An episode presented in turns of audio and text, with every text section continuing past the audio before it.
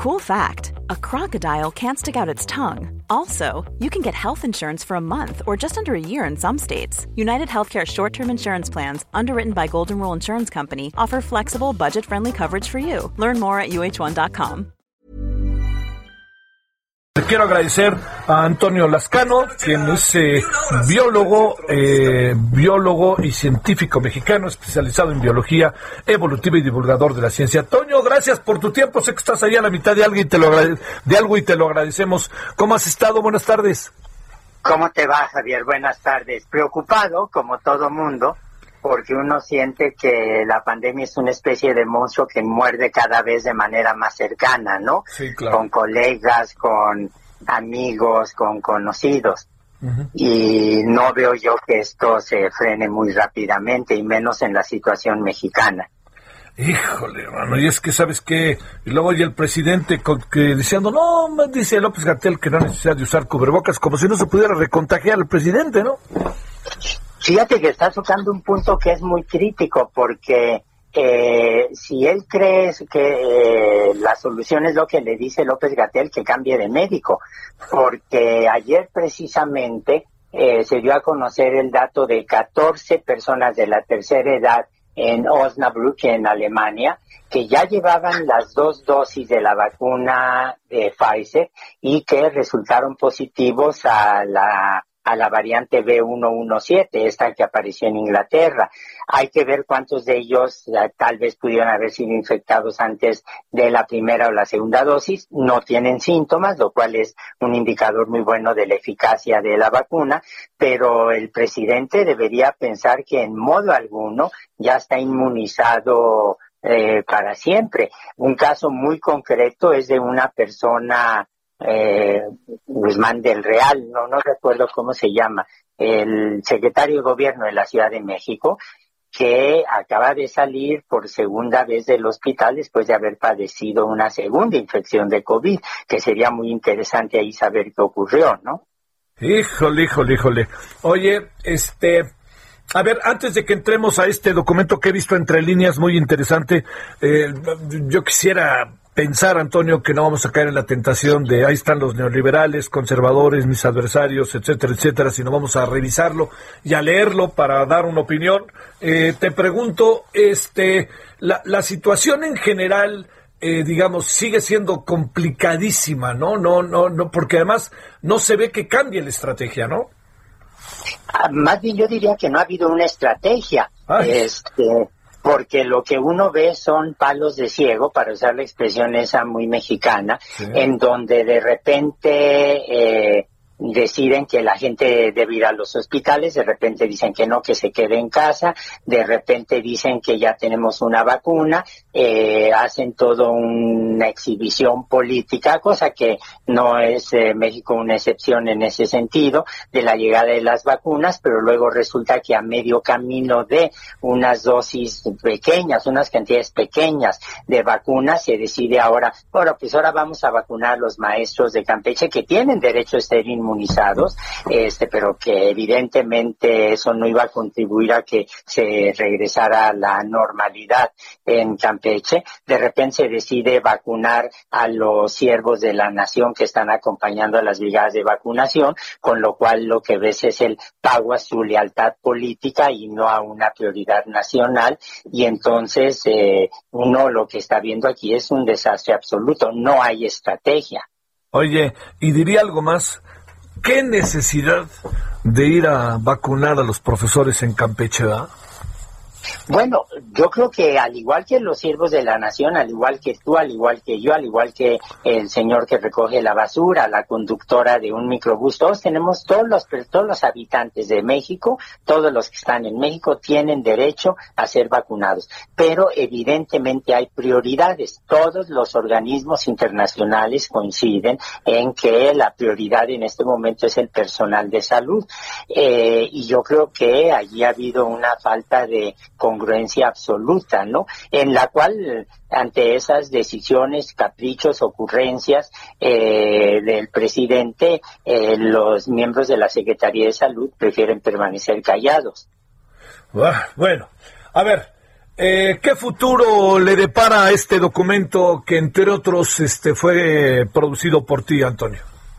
Bueno, lo produjimos varios y yo diría que es un documento, si se ve, extraordinariamente conciliador, porque lo que nosotros estamos diciendo es de acuerdo. El presidente tiene un enorme interés en promover proyectos que muchos otros pensamos que son discutibles, el Tren Maya, Dos Bocas, el aeropuerto, el proyecto de modificación en Chapultepec, pero en este momento la prioridad es evitar que la gente se muera. Y si el gobierno quiere dejar de eh, seguir andando el resto del sexenio sobre los cadáveres de las personas que mueran por culpa de la pandemia, yo creo que tiene que reflexionar muy seriamente sobre la propuesta que se está haciendo en términos de invertir básicamente en vacunas, invertir básicamente en el desarrollo de antivirales, que es algo que no dice el documento que se debió haber agregado. Eh, los que tenemos un poco idea de esto debimos haber insistido en ello, no lo hicimos, pero claramente el, documento eh, llamó la atención de muchos eh, ciudadanos, no solo científicos, no solo académicos, porque yo creo que la percepción generalizada es que México está eh, enfrentando uno de los riesgos más severos que hemos tenido en décadas y décadas. Híjole, a ver, este, digamos, ¿tú crees, perdón, Toño, que, que el presidente eh, quisiera, bueno, tomara la decisión de, de parar las grandes obras de su sexenio para invertir en vacunas, en otras cosas, va a decir que no hay necesidad, que todo lo tiene controlado, ¿eh? Eh, por supuesto, pero si su control al respecto es equivalente al control de la pandemia, ya podemos irnos despidiendo de un buen número de mexicanos en el país, porque lo que hoy el presidente dio una lección que yo encuentro absolutamente aterradora, cuando eh, con una actitud totalmente pueril, de capricho pueril, dijo no me pongo, no me pongo, no me pongo, no me pongo el cubrebocas, cuando la realidad científica a favor del cubrebocas para evitar infectar a otras personas y para evitar en ese caso las infecciones está perfectamente demostrada. Yo creo que eh, un mínimo de sensibilidad, un mínimo de percepción de cuál es la realidad debería llevar al presidente a darse cuenta que la propuesta que estamos haciendo en esta carta es una propuesta que no surge del capricho, sino que surge de un grupo de personas que han pensado en encontrar posibles alternativas a un desastre de una magnitud sin igual. Eh, el mismo gobierno reconoce que la cifra de 160 mil fallecimientos representa un mínimo. Cuando uno ve en los noticieros las filas de gente en, haciendo estos calvarios, buscando oxígeno, buscando este, hospitales, buscando féretros, buscando eh, crematorios, uno se da cuenta de que se requiere una falta de sensibilidad absoluta para persistir en la ruta que han trazado. ¿Ya está en poder del gobierno o de la autoridad que debe de estar este documento, Antonio? Seguramente, seguramente. Este, eh, yo creo que en cuanto el documento fue subido a la red, eh, la gente que trabaja para el gobierno inmediatamente lo debe haber recogido y lo debe haber llevado a las instancias del caso. Eh, lo publicaron hoy ya en la mañana, dije, lo publicó Reforma, eh, también el Universal, entiendo que Animal Político también. Sí, no solo el presidente, sino también la clase política. Ahora, el presidente tal vez se niegue a escuchar lo que decimos un grupo de 500 o 1000 investigadores, de ciudadanos comunes corrientes, de académicos, pero los políticos más cercanos al presidente deberían prestar atención a lo que se está diciendo y tratar de hacer que los escuchen. Aquí la responsabilidad no es solo del presidente, sino de todo el grupo que en este momento ganó legítimamente el poder, la capacidad de decisión con elecciones perfectamente legítimas, pero en las que es, es responsabilidad responder a esa legitimidad. Bueno, te mando un gran saludo, Antonio, y te devuelvo a tus actividades y te agradezco, te agradezco que hayas tomado unos minutos para nosotros. No, encantado, buena suerte y gracias por eh, la entrevista porque ayuda a que se conozca el punto de vista de un grupo de mexicanos que yo creo que es más grande de lo que el gobierno y la sociedad misma imaginan. ¿eh? Sí, también pienso lo mismo. Muchas gracias, eh, Antonio Lascano. Muy buenas tardes.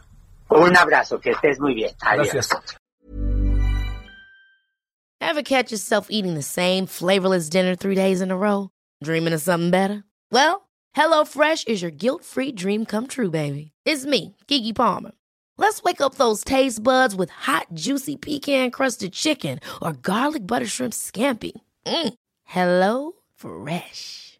Stop dreaming of all the delicious possibilities and dig in at HelloFresh.com. Let's get this dinner party started.